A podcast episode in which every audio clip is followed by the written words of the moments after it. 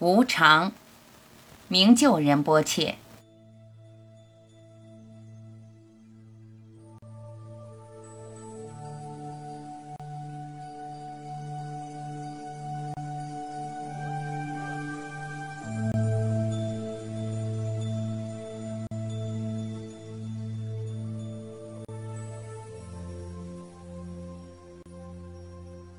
这个玩具总有分崩离析的一天，它是会报废的。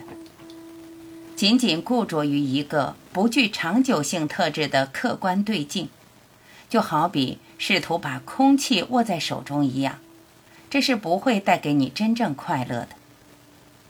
我明白玩具或许会损坏，但那跟我毫不相干。我还是想要长得像我的兄弟们那样壮硕强大。但长大跟变老也毫无关系。不止我这个身体永远不会死，我甚至还确信自己对于我这个观念也不会改变。我只会单纯的获得明就仁波切的成熟特质。我一直以为个体的人格是一种凝固的过程，就像湿粘土一样。我的尺寸和形状会改变，但这不会影响到本质的我，真正的我。尽管我完全不知道那是谁，或者我永远也不会知道那是谁，至少不是我所假设的那样。甚至在我们的汽车报废、电脑系统瘫痪之后，或是在照顾临终的宠物和家人之后，要把无常的必然性套用在自己身上，仍然令人难以忍受。放下那个玩具，不要执着它。父亲告诉我。当我们执着于不会长久的事物时，无论它是玩具，还是喜爱的食物，或是特别的朋友或地点，我们都是在浪费生命。我没有在浪费生命啊！我想象自己正在回答父亲：我不执着僧人、族骨、上师或住持这些头衔，只不过在我的愿力外，他们好像也拥有自己的生命力。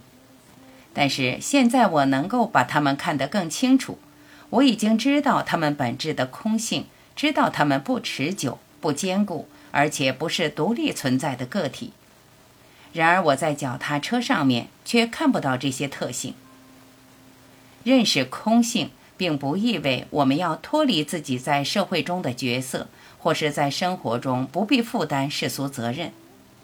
但是对于把自己的觉知放在哪里，我们可以做出选择。带着由认识空性而升起的智慧，便能改变我们与情境之间的关系，甚至能改变那些无法改变的关系。此外，虽然不满足感的本身是暂时、无时且本质是空性的，但并不表示我们可以用魔术杖一挥就让癌症消失。或修复一段恋情或名誉，亦或赚进更高的收入。拿空性来当做抛弃日常生活责任的正当理由，是一个很大的陷阱。我的上师金刚持大司徒仁波切经常重复着藏人的一个说法：让见地保持如虚空般广大，让行持始终如面粉般细微。